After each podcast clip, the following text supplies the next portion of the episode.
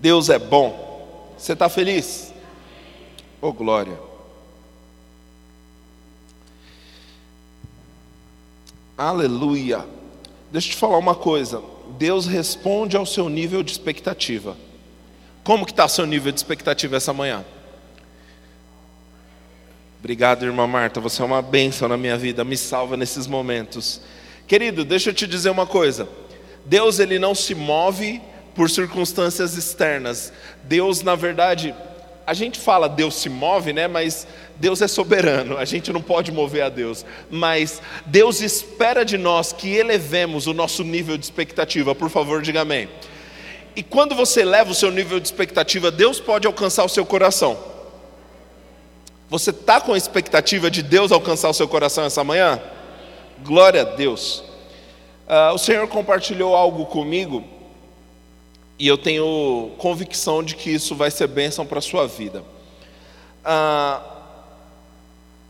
na vida a gente tem que tomar decisões o tempo todo, né? Da hora que a gente acorda até dormir, é um monte de decisões que a gente está tomando, algumas mais acertadas, outras menos, mas a gente está tomando decisões. É, eu contei um testemunho na terça-feira aqui sobre um rapaz que teve uma direção de Deus de você lembra disso de pegar a compra, fazer uma grande compra e aí Deus mostrou um cara que ele ia levar essa compra para esse rapaz e esse cara era muito rico e esse cara muito rico entregou a compra para uma outra pessoa que estava pedindo ao Senhor, que era o último momento, pedindo ao Senhor, Senhor, eu preciso de alimento para minha família. E aí, aquela bênção, aquela compra chegou para esse rapaz que estava crente. Você lembra disso? E eu fiquei pensando, Senhor, como eu gostaria de ser guiado em cada uma das minhas ofertas, encontrar esse tipo, sabe, ofertas precisas. Quantos aqui gostariam? Deixa eu te falar o que é prosperidade. Eu ainda não comecei no, no meu tema de hoje, mas deixa eu te, é, te falar o que é prosperidade. Você viu aqui o Eric ministrando dízimos e ofertas e ele falou aquele texto de Salmos que o Senhor tem prazer na prosperidade do teu servo, quanto mais do seu filho. Amém? Nós somos filhos dele. Deus tem prazer na nossa prosperidade. Oh glória! O que é prosperidade? Imagina o seguinte: você chega em casa, não. Imagina o seguinte: alguém chegando em casa, uma pessoa chegando em casa, e ela se depara com aquela compra. Eu, eu lembro quando eu era criança, né, na, no início da década de 90, com a inflação maluca que tinha no Brasil, geralmente os meus pais faziam a compra para o mês. Quantos aqui viveram isso? A compra do mês. Então, aí vinha aquele monte de coisa, estava em cima da mesa, né? Por, por que, que tinha que fazer a compra do mês? Como o preço mudava todos os dias e mais de uma vez por dia, cara, era melhor já garantir a compra do mês. E aí então, imagina uma pessoa chegando em casa, aquela compra maravilhosa, tudo do bom e do melhor. Para as crianças, o, o Danone que as crianças querem, o Yakult, Yakult é bênção, né? Você vê, cara, de, aí o Senhor é bom e agora está fazendo Yakult de um litro, ô oh, glória. Quando era criança era uma fase de escassez, né? Aquele, e o pior é que você estava na escola com aquele Yakult pequenininho, chegava os irmãos, dá um gole. Ah, rapaz, tem 50 ml o negócio me impede um gole ainda. Mas aquela compra maravilhosa, aquela peça bonita de picanha, ô oh, glória, por favor, diga, diga amém. Sabe? Os frios, tudo do bom e do melhor, daquela compra gloriosa, e aquela pessoa vai guardar essa compra alegre, feliz, contente, sabendo eu tenho a provisão, a provisão chegou, aleluia, aquilo que eu estava precisando chegou. Agora, o que é prosperidade? Prosperidade é você ser a pessoa que mandou essa compra, é você decidir fazer essa compra pensando: Imagina quando essa pessoa receber essa bênção. Imagina isso sendo a provisão para outra pessoa. Aleluia. Pensamento próspero, querido, é quando você se coloca no lugar de ser a provisão para outra pessoa. Aleluia. Essa é nossa expectativa, irmãos. O Senhor está nos enriquecendo, nos prosperando para quê? Para abençoarmos a outros Como ele falou aqui, cara, eu estava no mercado, eu tinha condição e eu ia fazer. Aleluia. Então, mas para que nós possamos ser efetivos nessas coisas, para que possamos entrar nesse patamar de prosperidade, nós precisamos tomar decisões acertadas, amém? O Eric falou aqui, cara, eu realmente não estou na posição de julgar, mas quantos aqui já tiveram a ingrata oportunidade de dar uma, uma ajuda para alguém e essa pessoa usar. A pessoa mentiu para você, você já, já viveu isso? Cara, uma vez eu estava na fila do ônibus no metrô Penha, eu morava em Guarulhos, né? Então, pegava o ônibus para ir para Guarulhos. E aí chegou um cara, ele contou uma história para mim, eu quase chorei e dei um abraço nele. Falei, meu amigo. Falei, cara, sabe, ele queria moedinhas, eu dei uma, oferta generosa para ele assim. Falei, cara, toma, resolve a sua situação. Eu, Senhor, obrigado pela oportunidade que eu tive de ajudar esse homem. Só que aconteceu o seguinte: eu não sei o que ele tinha usado, e, e a fila do ônibus lá para Guarulhos demora, meu irmão. Eu fiquei uma hora naquela fila. Depois de uns 40 minutos, ele veio para mim, contou exatamente a mesma história. Ele esqueceu que eu tinha ajudado ele. Rapaz, que coisa, né? Eu falei, Senhor, como eh, a gente precisa ser guiado, né? Tudo bem, é, é, é o que o Eric falou, eu fiz minha parte, eu, eu, eu dei o dinheiro, né? E, e, e de lá para frente é, é, com ele, não é comigo. Mas eu, eu fiquei pensando, Senhor, eu, eu, poderia ter sido guiado, porque eu estou aqui todo emocionado, achando que eu mudei a vida do cara, e na verdade não foi isso. Eu queria ser guiado, orientado. E queridos, nós podemos ser guiados pelo Espírito de Deus, chegar a um nível de ser guiado pelo Espírito de Deus, para cada dúvida que surgir na nossa mente, termos uma resposta instantânea. O irmão Kenneth Reagan falou, falou algo que eu acho maravilhoso. Ele disse o seguinte: se você for guiado pelo Espírito de Deus, você nunca vai errar. Já parou para pensar nisso? cada mínima decisão. Das decisões do tipo: que roupa eu visto hoje? O que, que eu vou comer no almoço? Você pode ser guiado pelo Espírito de Deus para cada mínimo detalhe da sua vida e assim nunca errar. Pastor, mas como eu faço isso? É sobre isso que nós vamos falar nessa manhã. A Bíblia diz, é, eu acho que eu preciso antes disso colocar uma base.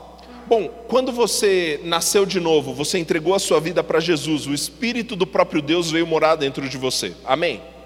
Então, o próprio Deus habita dentro de você através do Espírito dele. E o Espírito de Deus, ele tem a função de te guiar em toda a verdade. Olha que coisa maravilhosa! Te guiar em toda a verdade.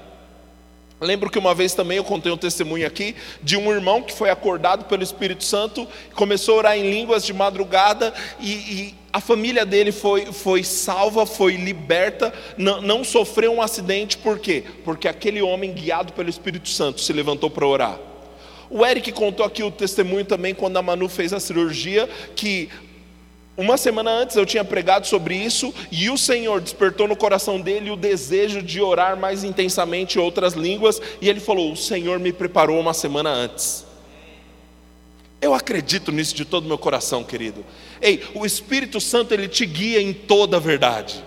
Tem livramentos que você e eu provamos que a gente nem fica sabendo. Tem livramentos que a gente prova que do nada você está dirigindo seu carro, você está andando pela rua e você acho que hoje eu vou por aqui. E você vai. Querido, você não sabe o que poderia ter acontecido se você não obedecesse essa direção. Aleluia. Aleluia. Eu lembro de um dia que um líder meu da, da igreja, eu era criança, e ele, ele saiu para ir embora tal. E, e ele falou, cara, eu, eu, eu, vou ficar aqui conversando com vocês. E eu tinha uns, sei lá, 12, 13 anos. Meu, por que, que ele quer ficar aqui? Ele mora mó longe. Aí ele falou: Não, não sei, eu tenho que ficar aqui. E ficou conversando com a gente. Ele foi embora.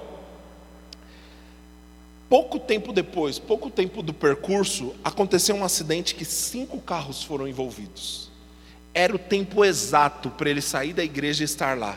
Mas ele teve uma impressão, eu vou ficar aqui conversando com vocês. Existem livramentos da parte do Senhor que às vezes a gente nem percebe, mas se nós estivermos ligados no Espírito Santo, nós vamos saber, o Senhor está nos livrando. Por favor, diga amém. O Senhor quer te livrar, querido, sobre o seu trabalho. Oh glória. Vão ter dias, já aconteceu comigo, tinha dia, Renzo, que eu estava orando, em casa orando, orando em línguas, e aí vinha no meu coração, amanhã manda e-mail para aquele cliente. Eu pensei assim, cara, eu acho que eu estava aprendendo, amém? Estou crescendo. Eu fiquei pensando, cara, por que, que eu pensei nesse cliente agora? Nada a ver, eu estou orando. Mas deixava isso de lado, continuava orando. No outro dia eu lembrei, eu falei, nossa, vou mandar um e-mail para o cliente. Mandei e-mail, oh, e aí, tudo bem? André do céu me ligou. Cara, eu estava procurando seu telefone só que eu, eu não tinha mais seu telefone, eu preciso dos seus serviços. Você acredita que o Senhor pode te guiar assim? Agora, o Espírito Santo, ele foi colocado no seu coração, e ele te guia em toda a verdade. Mas o Espírito Santo, ele não vai se comunicar com a sua cabeça. E é aí que mora o detalhe. O Espírito Santo não vai se comunicar com a sua carne. Deixa eu dizer uma coisa, hoje em dia, uh, existe um, tem uma igreja que eu respeito muito, homens e mulheres de Deus, só que tem algo que eu, eu, eu discordo, que eles frisam como se o Espírito Santo ele fosse te guiar pelas sensações da sua carne. Ah, não, eu estou arrepiado. Não, é porque Deus está fazendo alguma coisa. Ó, oh, se você está sentindo um calor assim, é porque Deus. Querido, Deus não te guia pela sua carne. Deus te guia pelo seu espírito.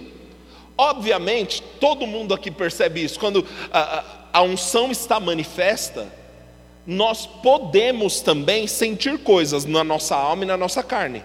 Nós podemos sentir, não significa que nós devemos sentir todas as vezes. Não é porque você ficou arrepiado enquanto a Nath estava cantando que tinha algo especial. Tinha algo especial, você é arrepiado ou não.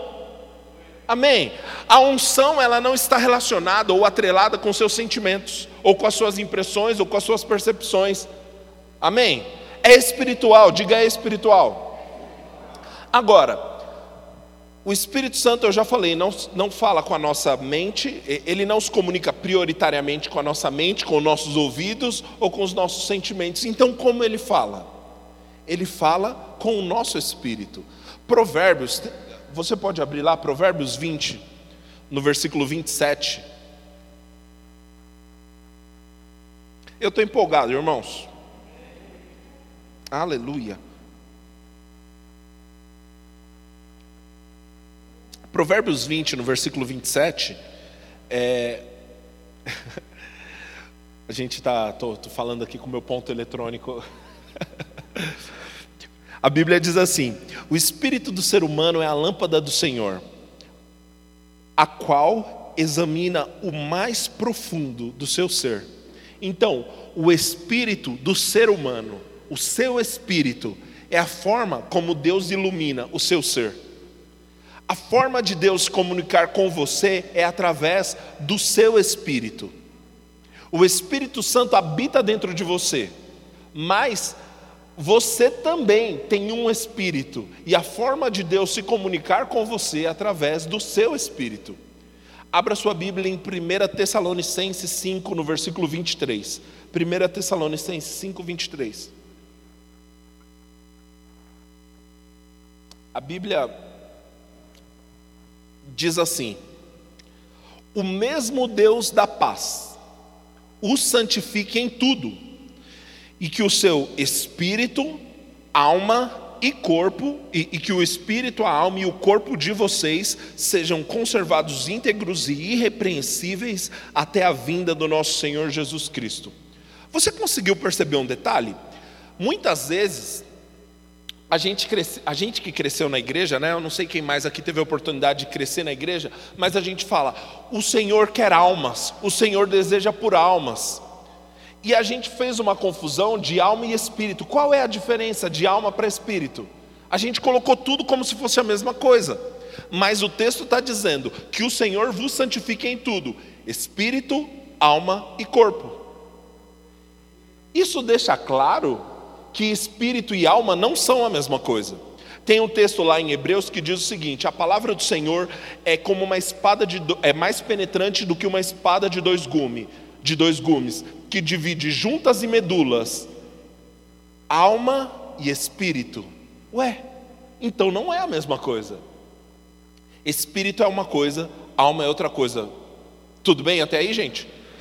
Então, o irmão Kenneth Reagan usou isso para a fins didáticos para explicar o seguinte: nós, o nosso eu verdadeiro, o nosso eu interior é o nosso espírito. Então ele diz: nós somos de fato um espírito. Temos uma alma e habitamos num corpo. Eu acho que é bom você repetir isso para ficar gravado. Diga: eu sou um espírito. Eu tenho uma alma e eu habito num corpo eu estou olhando para você e eu estou vendo o seu corpo, mas o eu verdadeiro não é isso que eu estou olhando, isso é só a sua casca, é só a sua casa. Você habita nesse corpo, porque o você verdadeiro é o seu espírito. O Senhor se comunica com o seu espírito. Aleluia. Então, o espírito, quem é o espírito? O espírito é o seu eu interior, o seu eu verdadeiro. A Bíblia é exaustiva em falar isso. O homem escondido do coração. Existem diversos textos que a Bíblia trata sobre isso. O seu eu verdadeiro é o espírito, o seu espírito. Agora, você também tem uma alma, e o que é alma? Alma é mente, vontade e emoções. Mente, vontade e emoções. Isso é a sua alma pensamentos, sentimentos, vontades, emoções. Isso é a sua alma. E o que é o corpo? O corpo é o corpo, amém? Glória a Deus. Então eu, eu, eu usei esse tempo para dar essa introdução para que você entenda que você é um espírito e através do seu espírito é que Deus vai se comunicar. O homem no princípio, Deus criou o homem e disse: façamos o homem à nossa imagem, conforme a nossa semelhança. E o homem pecou. Você lembra que o que que Jesus, Deus veio falar com? Não sei se você está assistindo na, na Record, né? Mas uh, tem uma série ou novela, não sei, falando sobre Gênesis, né? Aí uh, o homem, depois de pecar, ainda está passando esse negócio na Record? Benção. É, o homem após pecar, o Senhor vem ter com ele Adão, e aí ele fala: o Senhor fala, cadê você? Senhor, ouvi a sua voz e tive medo. Por quê? Porque eu vi que estava nu. Agora eu te pergunto, querido, quanto tempo demora para alguém perceber que está pelado? Já parou para pensar nisso? Por que, que ele só percebeu isso depois que ele pecou? Porque ele tinha em primeiro lugar consciência das coisas do Espírito. O Espírito era quem puxava a frente de todas as coisas. Ele estava tão consciente das coisas do Espírito que nem ficava tão consciente das coisas do corpo. Mas ao pecar, a natureza dele foi trocada. E agora ele tinha mais consciência do corpo do que das coisas do Espírito. É por isso que o homem que não nasceu de novo, que o homem e a mulher que não nasceu de novo, não entregou a vida para Jesus, está mais consciente dos desejos da carne do que das coisas do espírito. Amém? Então, o Senhor tinha falado: Adão, não coma dessa árvore. Gente, eu estou dando tanta volta aqui, mas eu vou chegar em um lugar, prometo. É, eu preciso colocar esses fundamentos básicos, amém? O Senhor falou assim: Adão, não coma dessa árvore. Adão falou assim: é, o Senhor falou: não coma dessa árvore, porque no momento que você comer, você vai morrer. Agora, quantos lembram aqui que Adão comeu e não caiu duro? Não é verdade? Deus estava mentindo então? O que, que aconteceu? Ô oh, glória! Adão viveu 900 anos depois, de, depois que comeu o fruto. Mas Deus falou que se ele comesse, ele ia morrer. Querido, morte espiritual é você se afastar de Deus.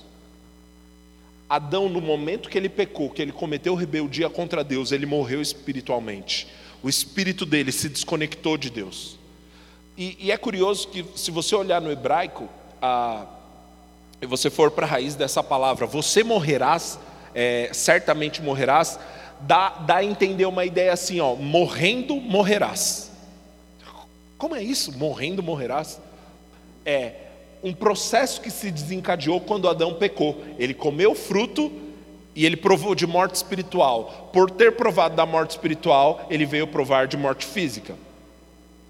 E aí o espírito do homem agora então estava morto espiritualmente.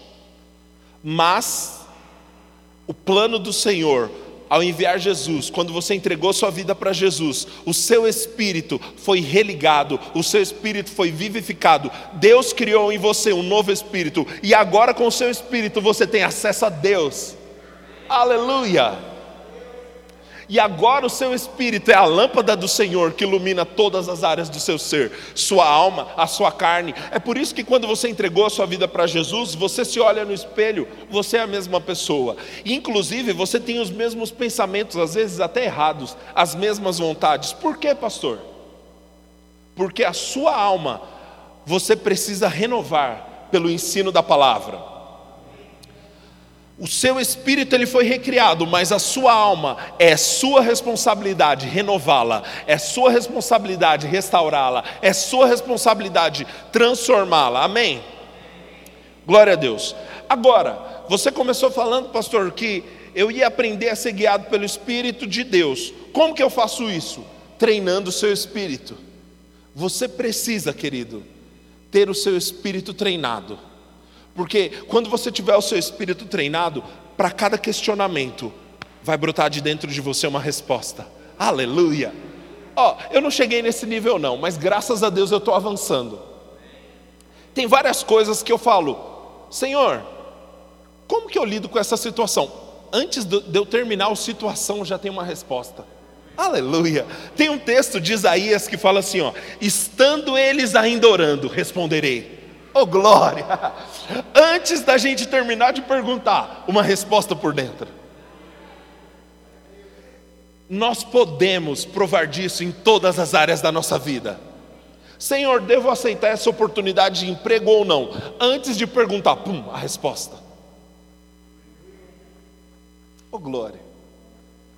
Querido, por falta de treinar o seu próprio espírito, muitos irmãos estão correndo de uma igreja para outra, esperando o homem de Deus falar com eles, entregar uma palavra, uma profecia, para ver se a, a, vida deles muda. Não funciona assim. O próprio Deus quer falar direto no seu coração, mas você precisa estar tá com o seu espírito pronto para entender o que o Senhor está falando. Deixa eu te dizer algo: Deus sempre está falando. A questão é que nem sempre eu e você estamos ouvindo. Uma vez perguntaram para o pro, pro irmão Reagan: Irmão, o que, que eu faço quando Deus está em silêncio? O que, que você faz quando Deus está em silêncio? Ele falou: Eu faço duas coisas. Primeiro, eu limpo o meu ouvido, porque o Senhor sempre está falando, sou eu que não estou escutando.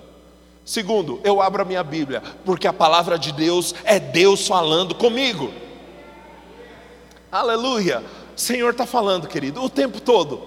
E às vezes o nosso problema é que a gente acha que o Senhor vai usar ferramentas do diabo para falar conosco. Não, Deus permitiu essa doença para que eu possa entender aquilo que Ele está falando. Querido, Deus já estava falando antes, e provavelmente se você tivesse ouvido antes, você não tinha chegado nessa condição de doença. Deus não trabalha com ferramentas do diabo. Deixa eu te dizer uma coisa: se foi Deus que te deu uma doença, tá ruim para você. Pode comprar um caixão, porque aquele que começou a boa obra é fiel para terminá-la. Agora, e se foi Deus que deu a doença, orar por cura é pecado. Você está sendo rebelde, indo contra a vontade de Deus. Né? Se, se foi Deus que deu, deu a doença, querido, abraça esse negócio porque é de Deus. Fique com ele. Se foi Deus que deu.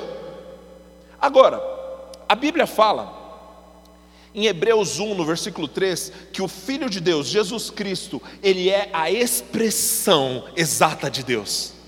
Jesus é a expressão exata de quem Deus é. Tudo que você vê Jesus fazendo é o que Deus faz. Você quer saber como Deus é? Olha para Jesus. Agora, se Jesus é a expressão exata de Deus, Atos 10, no versículo 38, diz: Como o Senhor ungiu a Jesus de Nazaré, o qual andou por toda parte fazendo bem a todos e curando os oprimidos do diabo. Aleluia! Ei, Jesus, que é a expressão de Deus, andou por toda parte curando todo mundo. Então qual é a vontade de Deus? Curar a todos. Deus não trabalha com ferramentas do diabo. Aleluia. Glória a Deus.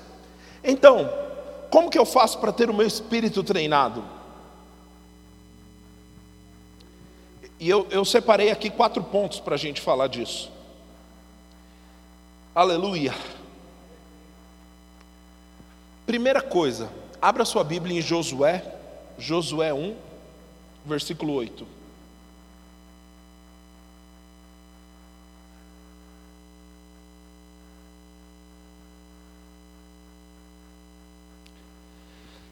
O texto diz assim: Não deixe de falar do livro dessa lei, antes medita de dia e de noite, para que você cumpra fielmente tudo que está escrito, só então seus caminhos prosperarão e você será bem-sucedido. Aleluia. Não deixe de falar, mas antes medita de dia e de noite. Abra sua Bíblia em Salmo 1, no Salmo 1, Salmo 1. Nós vamos ler a partir do versículo 1.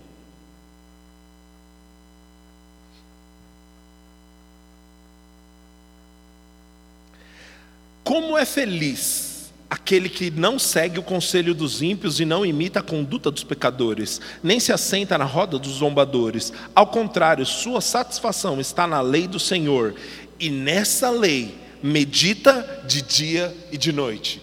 Querido, a primeira forma para você treinar o seu espírito, para você ter o seu espírito humano treinado, para ouvir as direções do Espírito de Deus é a seguinte: meditar na palavra. Deixa eu te dizer, pela meditação das, da palavra de Deus, muita coisa vai se destravar na sua vida. Teve um, um tempo, eu acho que em 2000, sei lá, 2000 alguma coisa. Eu encontrei um versículo na Bíblia. E eu tive uma direção de Deus. Eu falei, eu vou meditar o ano inteiro nesse versículo. O versículo era 2 Samuel 22, 33, que diz assim: o Senhor é minha fortaleza e minha força, e Ele perfeitamente desembaraça o meu caminho. Esse era o versículo. Querido, eu falava isso muitas vezes, todos os dias. Se eu não estivesse conversando com alguém, ia estar falando: O Senhor é minha força e minha fortaleza. Ele perfeitamente desembaraça o meu caminho. O Senhor é minha força, minha fortaleza. Cara, eu, eu acho que as minhas finanças estão meio embaraçadas. Ah, mas o Senhor é minha força e minha fortaleza. Ele perfeitamente desembaraça as minhas finanças. Uau, Ele desembaraça as minhas finanças. Meu Deus, Deus é minha força e minha fortaleza. Minhas finanças são desembaraçadas porque o Senhor é minha força e minha fortaleza. E depois eu pensava, cara, como que vai acontecer com a minha família? Eu, eu, eu era um jovem, tinha vontade de casar. Cara, como que vai ser isso? Já sei, Deus é minha força e a minha fortaleza. Ele perfeitamente desembaraça a minha vida familiar. Querido, eu recebi tanta coisa da parte de Deus com base em um versículo. Isso é meditar na palavra de Deus. Às vezes, eu estou pensando em algumas coisas aqui da igreja. Ah, um, um testemunho, estelhado. Amém? Hoje, graças a Deus, você está aqui tranquilo no culto, ninguém transpirando, está tá tudo bem. Por quê? Porque a gente trocou, colocou um telhado novo, glória a Deus. Mas tem, teve alguns desafios dos bastidores, que talvez você nem ficou sabendo, que foi o seguinte: mandaram um orçamento para a gente. A gente, amém, vamos fechar. Quando eu liguei para a pessoa, vamos fechar, mudaram os preços do Brasil inteiro. Misericórdia. O preço do telhado era 12.500, foi para 17.800. Rapaz, que coisa, né? E aí eu mandava mensagem, ligava para a vendedora, ela nem me respondia. Meu Jesus amado, que embaraço. Quando eu falei isso, eu lembrei. Deus é a minha força e a minha fortaleza. Ele perfeitamente desembaraça as coisas da igreja. Um versículo, um versículo.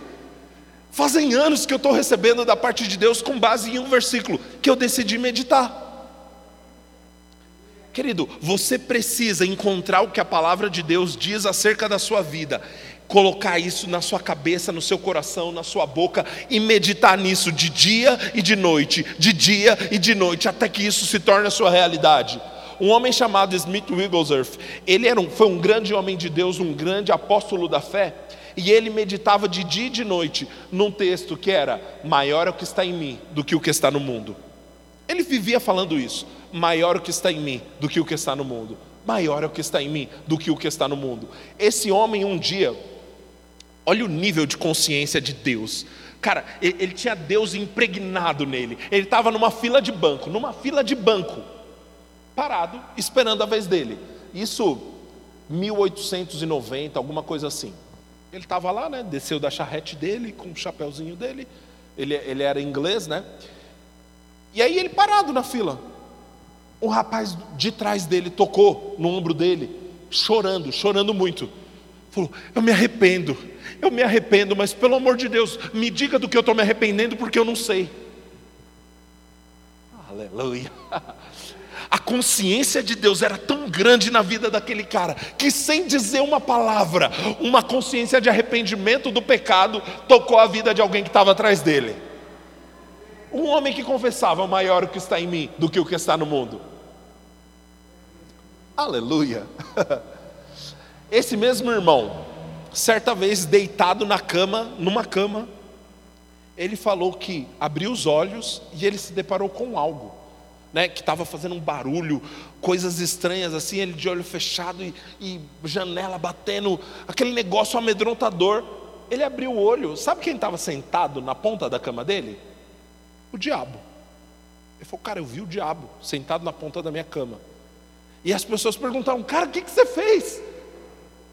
Eu disse, ah, é você? Baixou o negocinho de dormir e foi dormir. Por quê? Por que dessa consciência? Porque ele passou anos treinando essa consciência. Maior é o que está em mim do que o que está no mundo. Aleluia! Ei, deixa eu te dizer uma coisa: se você tiver essa consciência firme dentro de você, se você meditar nisso de dia e de noite, vão vir as circunstâncias do mundo e, que o mundo vai falar: ei, agora vai dar tudo errado, agora vai entrar em lockdown, agora vai tudo fechar. Maior é o que está em mim do que o que está no mundo todo mundo vai ser demitido. Ah, ah, maior é o que está em mim do que o que está no mundo. Aleluia. Ah, mas você está sendo imprudente. É, é, é, é a, a, situação macroeconômica do mundo, não é sua fé. Não, não, não. Maior é o que está em mim do que a economia do mundo. Aleluia. Querido, pode ser que o mundo vá de mal a pior, mas eu e você vamos crescer, vamos prosperar, vamos ter sucesso, porque o nosso Deus tem prazer na nossa prosperidade. Nós precisamos, qual é a área da sua vida que você precisa de uma intervenção divina? Pegue o que a palavra diz, coloque no seu coração, e isso vai moldar quem você é.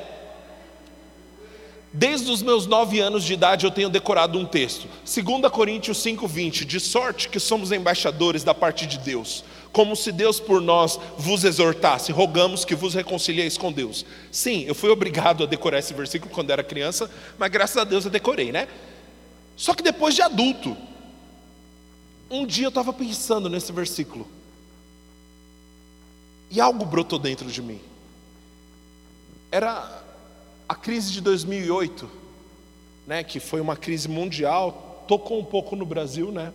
Apesar do, do presidente daquela época falar que foi só uma marolinha, né? Mas enfim, ele, amém. Deus é bom. É, e, e era uma crise, né? E eu estava pensando, será que o embaixador dos Estados Unidos no Brasil está pensando na crise brasileira? Porque o dinheiro para ele comprar roupa, para ele comprar comida, para ele viver, não vem do Brasil. Embora ele esteja no Brasil, os recursos dele vêm da nação que enviou ele. E o Senhor disse que eu sou embaixador aqui. significa que meu suprimento, os meus recursos, tudo que eu preciso, não vem daqui, vem da nação que me enviou. Aleluia! A nação que me enviou, as ruas são de ouro. Uau! Eu sou embaixador de Deus. Aleluia! Meditando em um versículo, querido. Você precisa procurar o que a Bíblia diz sobre a situação que você está vivendo e fazer disso a sua meditação diária. Amém? Abra sua Bíblia em Tiago 1, versículo 22.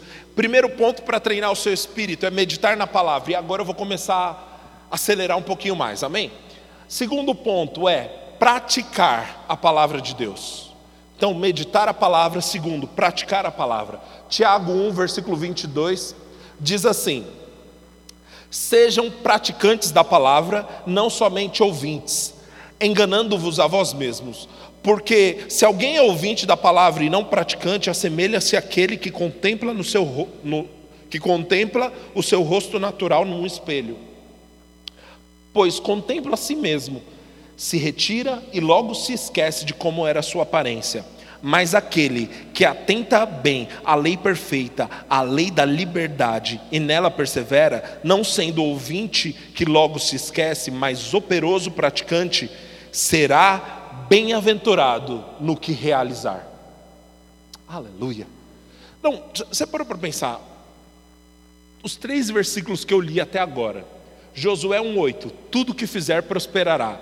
Salmo 1, do 1 ao 3, tudo que fizer prosperará. Tiago 1, será bem sucedido em tudo que realizar. Querido, a gente só vive fracasso, a gente só vive derrota, se nós decidirmos não viver a palavra de Deus.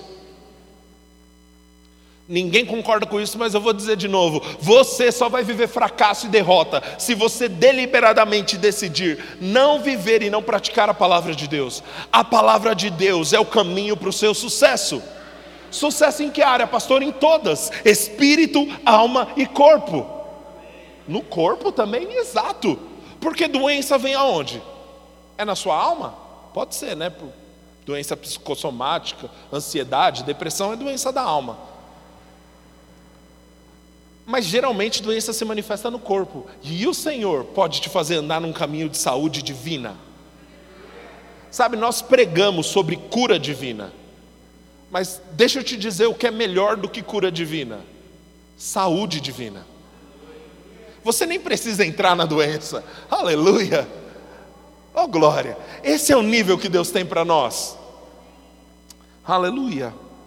Oh glória. Acho que eu preguei demais, já meu tablet decidiu acabar a bateria. Espera aí, irmão.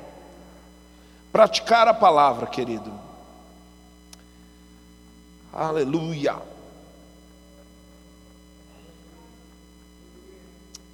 Isso aí, vai glorificando, gente.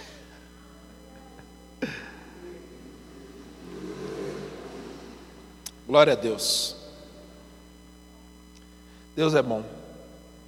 Primeiro ponto, meditar na palavra. Segundo ponto, praticar a palavra. Você precisa, querido, ser um operoso praticante. Como o texto de, de Tiago que a gente leu aqui. Aquele que não é ouvinte esquecido, mas operoso praticante. Deixa eu te dizer algo. Você precisa criar o hábito de tomar notas quando você está ouvindo uma ministração. Como assim, pastor? Uh, isso é científico, tá? Você não anota para lembrar depois, você anota para lembrar agora. O seu nível de retenção, conforme você anota, é muito maior. Pastor, eu não gosto de anotar. Eu sei, gente, eu também não. Ó, na faculdade eu fiz administração, eu usei um caderno pequeno para quatro anos. Por quê? Porque eu não gostava de anotar. Eu, eu, eu me atrapalho anotando. Mas, no rema, eu aprendi um segredo. Ao invés de anotar os textos que o pastor falava, as referências que o pastor falava, eu anotava a revelação que chegava a mim. Cara, meus cadernos do rema até hoje estão lá. Eles só têm frases que é Deus falando comigo. Então, porque isso, querido, é, é, é, uma aplicação específica que o Espírito Santo está dando a você. Anota isso. Enquanto eu estou falando aqui, muitas verdades estão sendo comunicadas, mas Deus está falando uma coisa com Eric diferente do que ele está falando com Renzo, diferente do que ele está falando com a irmã Marta.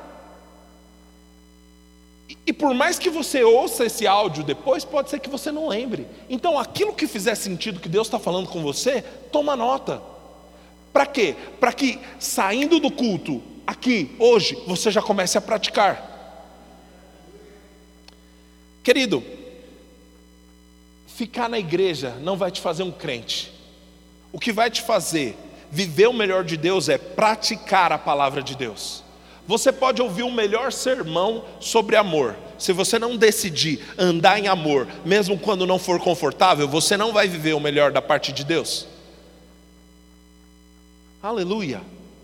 Você pode ouvir a melhor aula do mundo sobre evangelismo. Se você não vier para o evangelismo, ou se você Deixa eu colocar isso melhor, tá?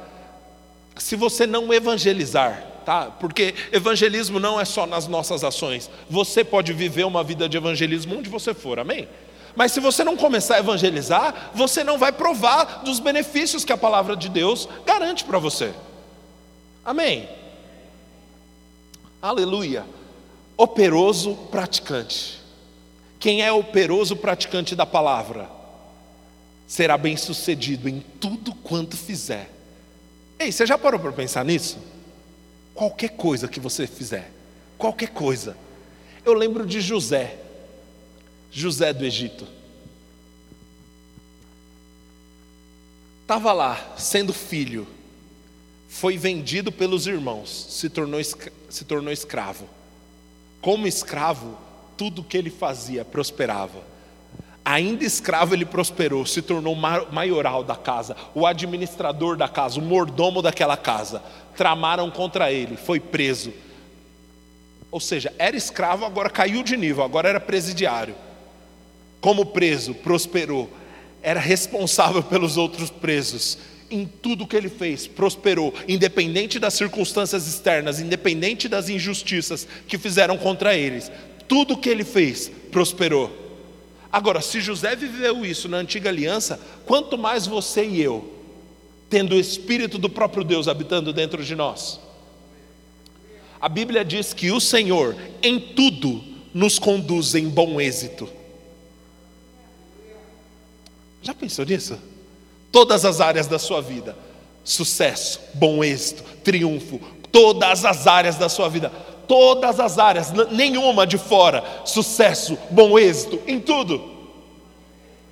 É por isso que o Salmo 112 começa assim: Aleluia! Como é feliz o homem que teme e ama ao Senhor.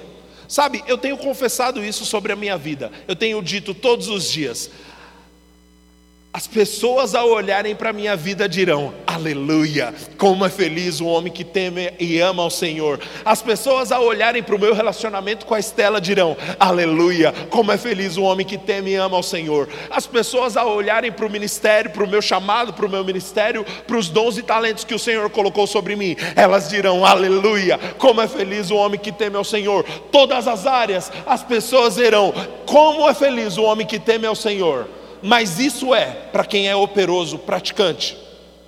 Amém? Então, ponto 1, um, meditar na palavra. Ponto 2, praticar a palavra. Ponto 3, para você treinar o seu espírito. Dar primazia à palavra. Pastor, é tudo sobre a palavra? Descobriu, acertou. Aleluia.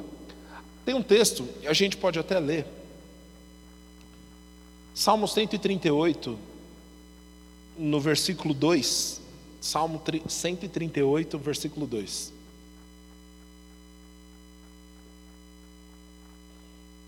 A Bíblia diz assim: Voltado para o seu santo templo, me prostrarei e louvarei o teu nome, por causa da tua misericórdia e da tua verdade, pois engrandeceste acima de tudo o teu nome e a tua palavra. Queridos, Deus colocou acima de todas as coisas, acima de todas as coisas, a palavra dele. Deixa eu te dizer, eu já dei esse exemplo zilhões de vezes aqui, né? Mas amém. Aqui, como chama essa lei? Nossa, fez até. Como chama essa lei? Gravidade. A lei da gravidade diz que tudo que eu soltar vai cair. Amém? Aí se a pessoa fala assim: "Ah, mas eu não acredito muito nessa lei da gravidade não". Pode acreditar ou não acreditar. Se subir em cima do prédio, dar um passinho para frente, meu amigo, a lei da gravidade vai operar, você acreditando ou não. Amém? Agora, como que um avião voa? Um troço de 17 toneladas se mantém fora do chão. A lei da gravidade não opera para o avião? Acontece que o avião ele opera numa lei chamada lei da aerodinâmica, que é uma lei superior à lei da gravidade. A lei da gravidade opera, mas o avião decidiu entrar numa lei superior. E ele opera numa lei superior. Querido, a palavra de Deus é a lei superior a qualquer lei. A palavra de Deus é a lei que é acima de qualquer lei. É por isso que as pessoas se confundem. Pedro não andou sobre as águas, ele andou sobre a palavra. Porque colocar o pé na água, você vai afundar. Pedro não andou em cima da água, ele andou em cima do vem. Mestre, posso ir ter contigo, Jesus? Vem. Sobre essa palavra ele conseguiu firmar o pé, sobre essa palavra ele conseguiu andar. Querido, pode ser que o mundo diga: não tem cura. Se Deus falou, se Deus falou, eu vou andar em cima do que Deus falou. Oh, aleluia! Não há impossíveis para Deus. Não há impossíveis para Deus. Tudo que Deus falou, Ele é fiel para cumprir. cumprir. Aleluia! Isso é dar primazia à palavra. Sabe o que é dar primazia à palavra? É o seguinte: o Eric veio e pisou no meu pé, e eu fiquei bravo. Aleluia. Ainda mais agora que o Adriano está me dando umas aulas de boxe, né? Eu, eu fiquei bravo com o Eric, mas a palavra diz: perdoa. Senhor, mas eu não quero perdoar. Senhor, ele não merece ser perdoado não interessa o que eu estou sentindo. Se a palavra disse perdoa, eu perdoo. Se a palavra disse anda em amor, eu largo meu orgulho e ando em amor. Se a palavra diz volta atrás, eu largo meu orgulho e volto atrás. Oh glória! Deixa eu dizer uma coisa. Nós não podemos permitir que coisa, que o mundanismo, coisas do mundo, interfiram na nossa fé. Tem muita gente falando assim: ah, eu não penso assim, porque Fulano escreveu isso, Ciclano escreveu aquilo. Querido, o que, que a palavra diz? A palavra de Deus é a verdade e somente ela. Ah, pastor, eu não concordo porque a igreja tem determinada postura. Esses dias mandaram uma pergunta, né? Pastor, por que, que a igreja faz assim? Querido, a gente faz o que a palavra diz. Não interessa se o mundo gosta ou se o mundo não gosta. Deixa eu dizer uma coisa. Estamos em casa, amém? Algumas pessoas ah, militam né, com algumas causas, e tem um grupo de pessoas que decidiu fazer da sexualidade deles a causa deles. Inclusive tentaram no Congresso Nacional aprovar uma lei que nos obrigaria, como igrejas, celebrar o casamento de quem a gente não concorda. Nós não concordamos com o casamento de pessoas do mesmo sexo. Ai, pastor, isso pode ser homofobia, você pode ser preso. Querido, se for pregando a palavra, pode vir aqui que eu vou ser preso. O problema é que, na, na época que isso estava circulando no, no, no Congresso, as pessoas, não, não, vamos evitar falar isso. É o quê? Paulo foi preso, surrado, saiu da cidade os caras só pararam de tacar pedra nele porque acharam que ele tinha morrido. Já parou para pensar nisso? E aí, sabe qual foi a oração que ele pediu para os irmãos orar? Ei, eu oro para que o Senhor nos dê ousadia para falar do mesmo jeito. E aí, Paulo levantou, recuperou das feridas, e os discípulos, e aí, Paulo, o que, que a gente vai fazer agora? Ele, voltar lá para a cidade, pregar de novo. Aleluia! Deixa eu dizer uma coisa: a gente vai continuar pregando a palavra, goste o mundo ou não. Ah, mas os tempos mudaram, mas a palavra não, e nós ficamos com a palavra. Aleluia. E se tiver que ser preso? E aí, vai negar a sua fé? Oh glória. Aleluia. Primazia a palavra, a palavra de Deus é a verdade. Ah, eu não gosto desse negócio que tem que se, se submeter. Ah, é? O que, é que a palavra diz? Oh glória. Eu fico com a palavra, querida. Aleluia. Primazia a palavra vai tornar, vai treinar o seu espírito. Porque quando você dá primazia à palavra, você aprende, você descobre, você reconhece o jeito de Deus falar. Tem muita coisa que vai vir na sua cabeça e você vai pensar: será que é Deus falando comigo ou é a minha mente? Só que se você gastou tempo suficiente meditando, estudando e dando primazia à palavra, você vai saber: ah, eu conheço esse jeito de falar. Não é minha cabeça, é ele falando. Aleluia. Oh glória. Deus está falando o tempo todo, nós precisamos treinar o nosso espírito para ouvir, amém? Último ponto, gente. Obedeça imediatamente a voz do Espírito. Sempre que você tiver uma direção, por menor que seja, obedeça. Uma vez eu eu estava orando, né, de madrugada na minha casa. Estava chegando no verbo da vida, eu estava empolgado com essa palavra. E cara, eu orava muitas horas e, e eu estava apaixonado por isso. E graças a Deus hoje eu estou ainda mais. Amém. Deixa eu dizer uma coisa. Algumas pessoas falam: "Ah, isso é empolgação de quem está começando". Deus me livre de perder essa empolgação. Eu quero é, rapaz, eu quero ser um velhinho de 70 anos avivado. Tem um vídeo do irmão Reagan, 82 anos, ele está bem velhinho. Aí ele abre a Bíblia em Marcos 11, 23. Esse versículo curou ele quando ele tinha 17 anos. E agora ele, 82 anos, abre esse versículo e fala: eu estou empolgado com essa palavra, essa palavra me liberta. E aí você vê um velhinho de 82 anos tentando dar uma carreira, que ele quase não sai do lugar. Mas querido, que coisa linda! É isso que eu quero para mim, é, é, esse estilo de vida que eu quero para mim. Ao longo dos anos eu vou ter mais fome do Senhor, ao longo dos anos eu vou desejar mais ao Senhor, e conforme os anos forem passando, eu vou aprender mais do Senhor, mas vou desejar mais do Senhor. Deus me livre de ser um sabe-tudo. Deus me livre de ser uma pessoa, ah, eu já sei, isso aí é. Que vida miserável é essa? Eu quero desejar mais. Querido, deixa eu dizer uma coisa: Deus é infinito, Ele é ilimitado. Quanto mais eu conheço, tem mais para conhecer. Quanto mais eu aprendo, tem mais para aprender. Oh, glória! Mas eu estava falando sobre você ouvir as direções do Espírito prontamente. Aí esse dia eu estava orando em casa e eu falei as seguintes palavras: Senhor, me mostra os próximos passos.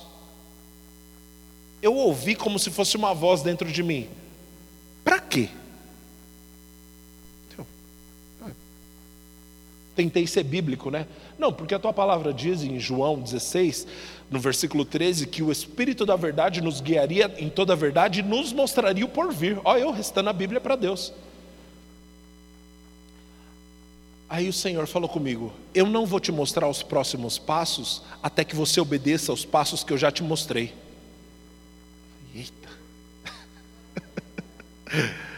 Pega leve, Senhor, vai com calma aí. Estava só brincando, né? Querido, às vezes a gente quer uma direção extraordinária e não obedece na simples. Aleluia, aleluia. Sabe, esses dias eu recebi uma direção da parte de Deus. Eu estava orando e eu tive uma direção. Vai no seu armário e arruma o seu armário.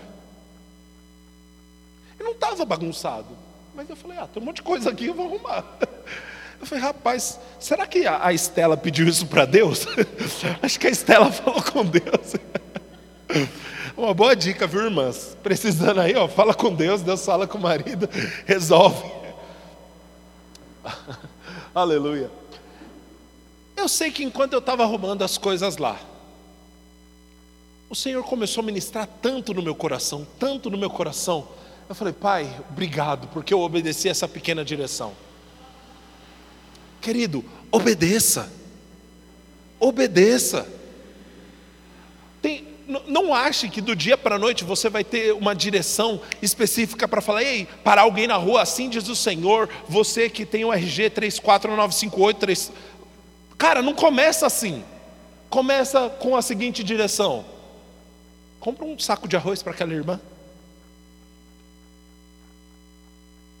Ó, aquele cara que está pedindo ali na rua, entrega o dinheiro para ele. Teve um dia, oh glória, teve um dia que eu estava, eu não sei, eu estava indo pregar em alguma igreja. Eu estava chegando no farol que eu sempre passo, e tem um rapaz que pede, e ele sempre pede nesse farol. Eu, eu já, já sabia quem era, já estava acostumado, mas nesse dia veio no meu coração: tem uma nota de 50 reais no seu bolso, dá para ele não dava tempo para questionar. Eu abri, dei. Parece que conforme eu entreguei a nota para aquele rapaz, a unção para pregar aquela noite veio. Eu não sei explicar, gente. Eu, eu, eu, não sei explicar o que aconteceu. Eu sei que eu obedeci e algo foi destravado. São direções pequenas assim. Obedeça, porque as direções mais específicas vão chegar. Deixa eu dizer uma coisa. Qual é o maior título que você pode ter no reino de Deus? Vamos lá, pode falar, gente. Qual o maior título que você pode ter no reino de Deus? Filho. Eu gosto do Renzo, porque o Renzo já vai certeiro, né? Então, abra sua Bíblia em Romanos 8. Romanos 8. Se a maior posição que nós podemos ter é filho, a gente vai ler aqui. Romanos 8, no versículo 14.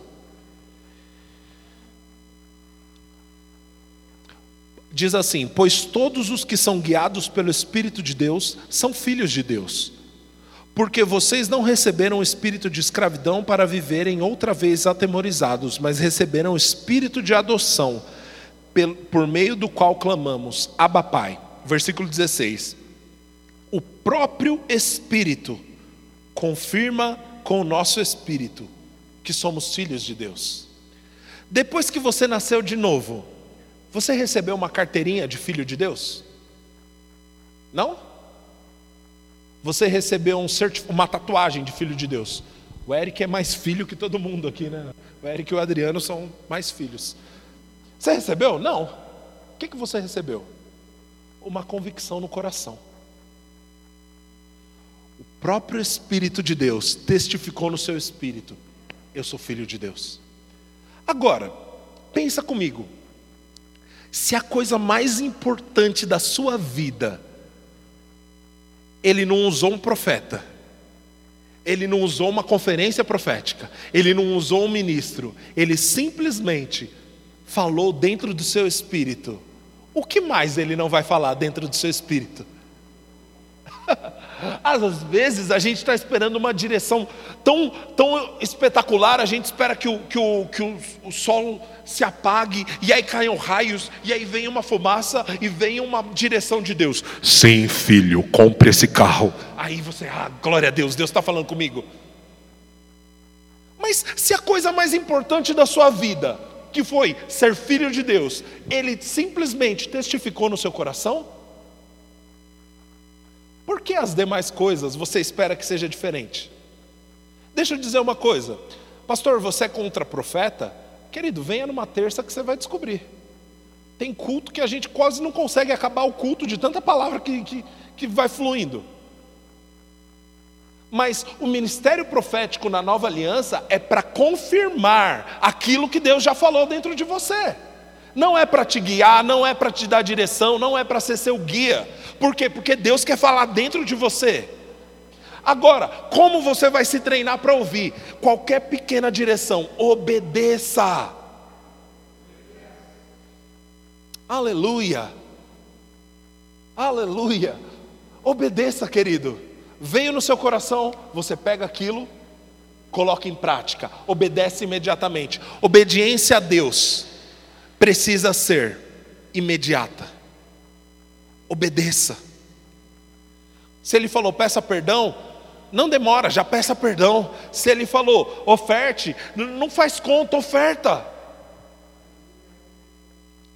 Seja guiado nas pequenas coisas, porque Deus vai te apresentar as coisas maiores. Amém? Recapitulando, gente, quatro pontos para treinar o seu espírito. Primeiro, meditar na palavra. Segundo, praticar a palavra. Terceiro, dar primazia à palavra. Quarto, obedecer imediatamente ao Espírito de Deus. Gente, eu sei que talvez essa não foi uma ministração tão emocional e você saiu daqui chorando, mas se você praticar estes princípios, sua vida nunca mais vai ser a mesma. Amém? Glória a Deus. Eu quero orar por você. Deus é bom. Você recebeu alguma coisa boa essa manhã? Glória a Deus. João, pode vir para cá. Eu tenho.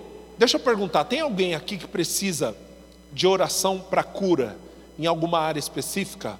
Você está com dor ou está com alguma enfermidade que foi diagnosticada e você precisa, você crê que o Senhor pode te curar, nós cremos juntos. Se você tem, algum, se tem alguém aqui que precisa de oração para cura, por favor, faz sinal com uma de suas mãos e eu quero orar por você, amém? Existe alguém aqui que precisa? Amém. Você pode ficar de pé? Vem para cá, minha irmã.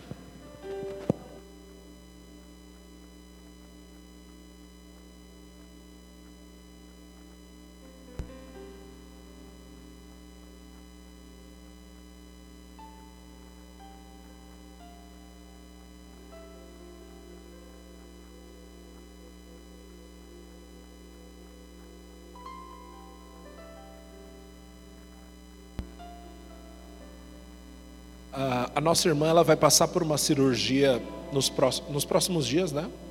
É, e o que ela está crendo, querido, é para a cirurgia ser um sucesso. Você concorda conosco?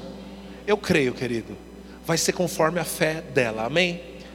Pai, em nome de Jesus, nós unimos a nossa fé com a da nossa irmã, Pai. Declaramos em nome de Jesus a Sua mão conduzindo a mão dos médicos, Pai tudo correndo tranquilo, sem nenhum imprevisto. Senhor, em nome de Jesus, eu declaro, Pai, os médicos, os melhores médicos, operando com excelência, Pai, tudo com calma, tudo fluindo da melhor maneira possível. Essa cirurgia vai surpreender os médicos de tão simples que vai ser, de tão tranquila que vai ser.